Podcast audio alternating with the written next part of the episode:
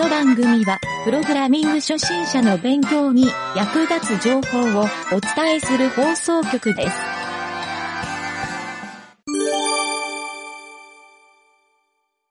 深掘り技術のコーナー。はい、どうも、ゆげたです。えー、この深掘り技術のコーナー。今はですね、OS についての話をしているんですが、今回はですね、OS のアップデートについての話をしてみたいなと思います。まあ、技術というよりは、ちょっと OS のアップデート事情とか、そういうことについて、えー、いろいろと話すことになると思います。まあ、パソコンとかスマートフォンを使っていると、なんか気がついたら、アップデートがありますっていう、そういう通知が来ていることがあると思います。それで、えーアップデートしますっていう風に、開始ボタンを押すと、OS がいきなり再起動して、それまで作業をしていたデータとかがですね、ぶっ飛んでしまったっていう経験、ある人いるでしょうか？はい、もちろんこの湯桁はですね、そういうことも経験済みなんですけど、あの、中にはですね、アプリケーション側で書きかけの書類があったら、閉じようとするとアラートを出してくれるものもあるんですけど、たまにそうなってないアプリケーションもあって、この急に出てくるアップデートにイエスをしてしまうと、まあそういうですね、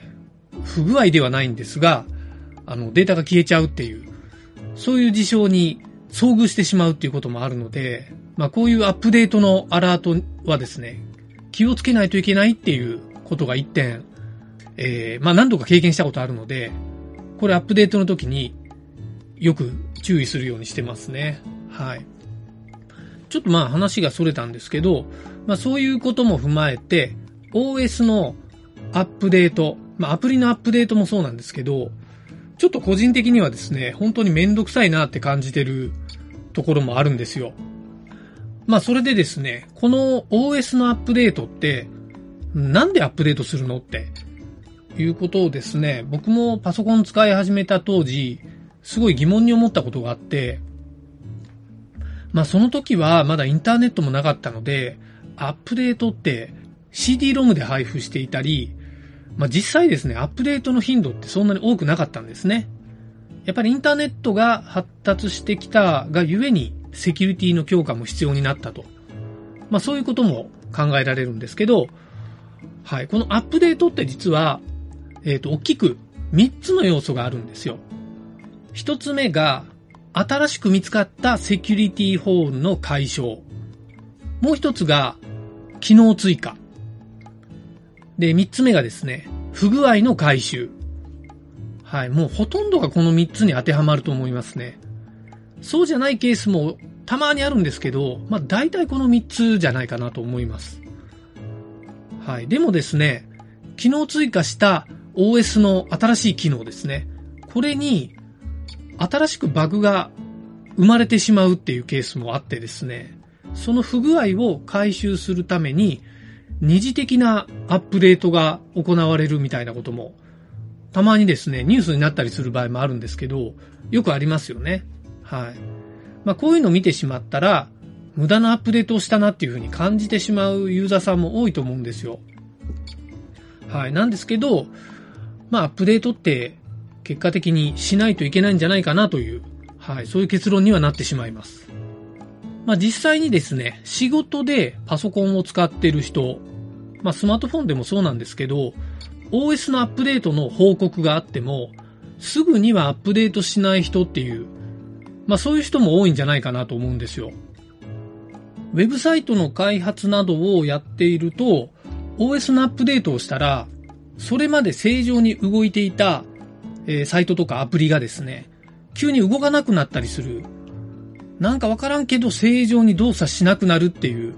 まあそういうことってですね、僕も過去に何度か遭遇したことあるんですね。はい。そのため、開発作業中はアップデートをするのはご法度だと。はい。そういうふうに考えてる人って意外と多いと思います。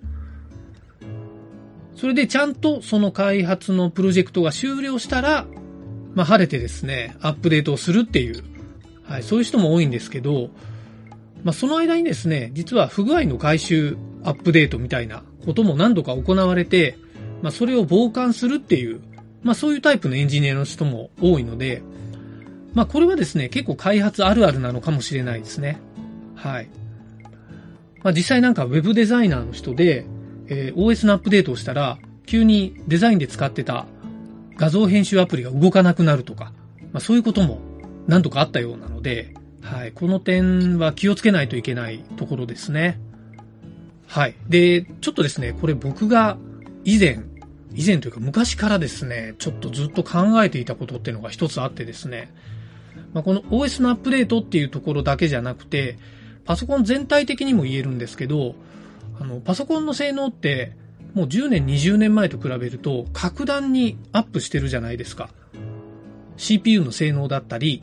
ストレージの容量だったり、メモリーのサイズだったり、まあいろいろなパーツの部分などもどれもアップデートされて、えー、結構ですね、向上しているんですけど、まあそれに加えてですね、あの、パソコンの OS 自体の機能も向上しているんですけど、バッテリーの性能はさほど上がったように感じてない人も多いと思うんですよ。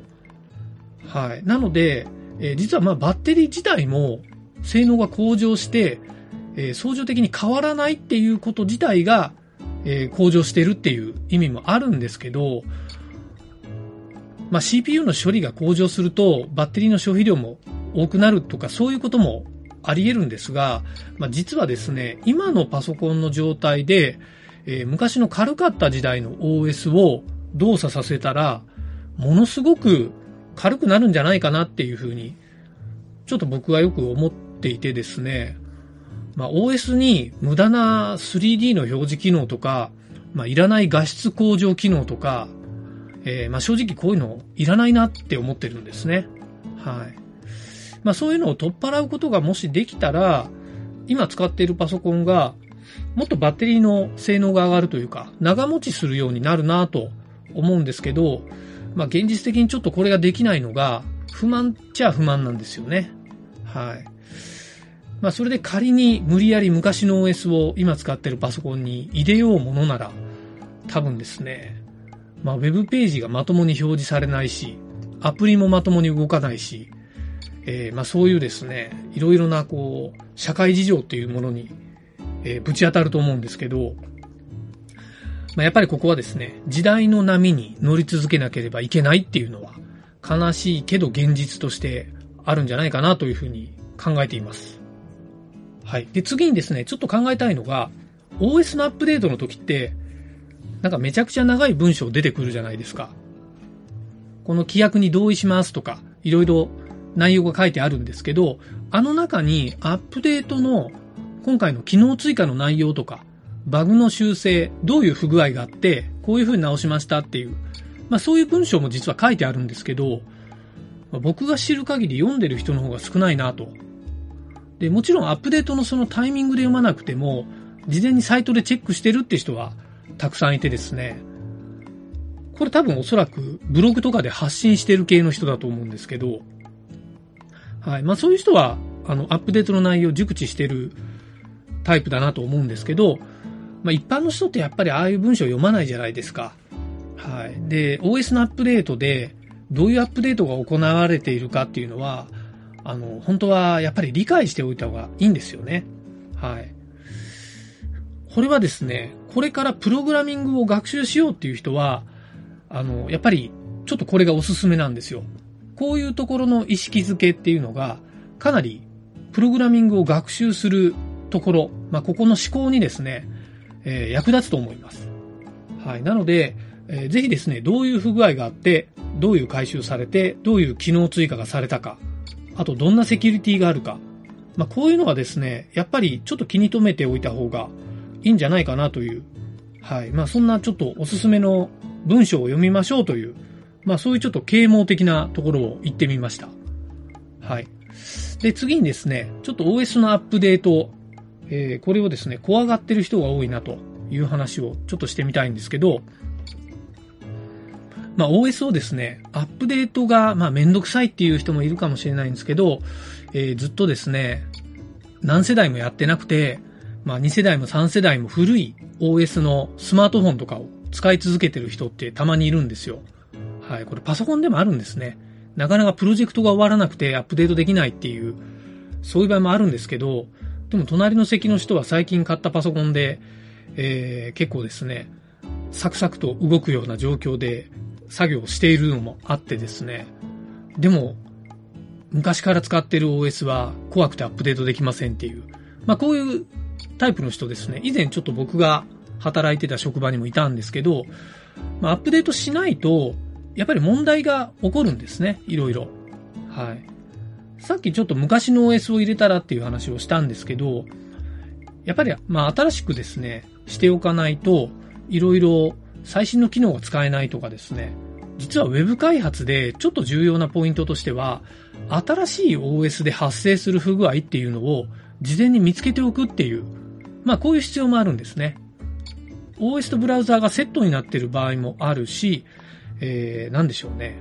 その機能的な向上、まあ、セキュリティホールもそうなんですが、えー、この機能が使えます、使えませんとか、そういうところにも影響してくる可能性もあるので、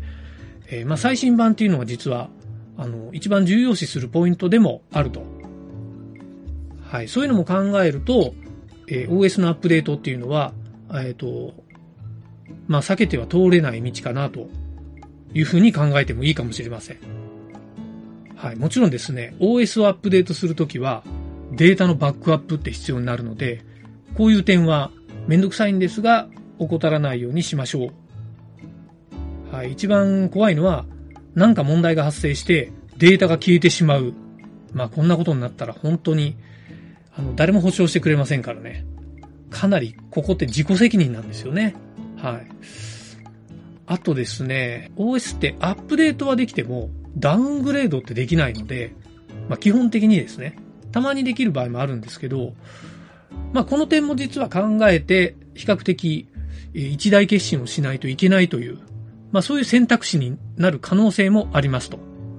はい。という感じでですね、今回は OS のアップデート事情を話してみたんですが、改めて OS は最新のものを使うっていう、えー、ことが一番いいっていう、そういう結論を言ってみたんですが、まあ、僕もですね、実はそこら辺にちょっと若干不満を感じているポイントでもあるので、えー、次回はですね、ちょっとトリッキーなんですが、湯桁流のですね、OS の作り方、はい、こんなのを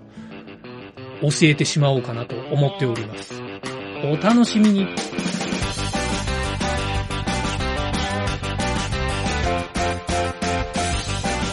番組ホームページは h https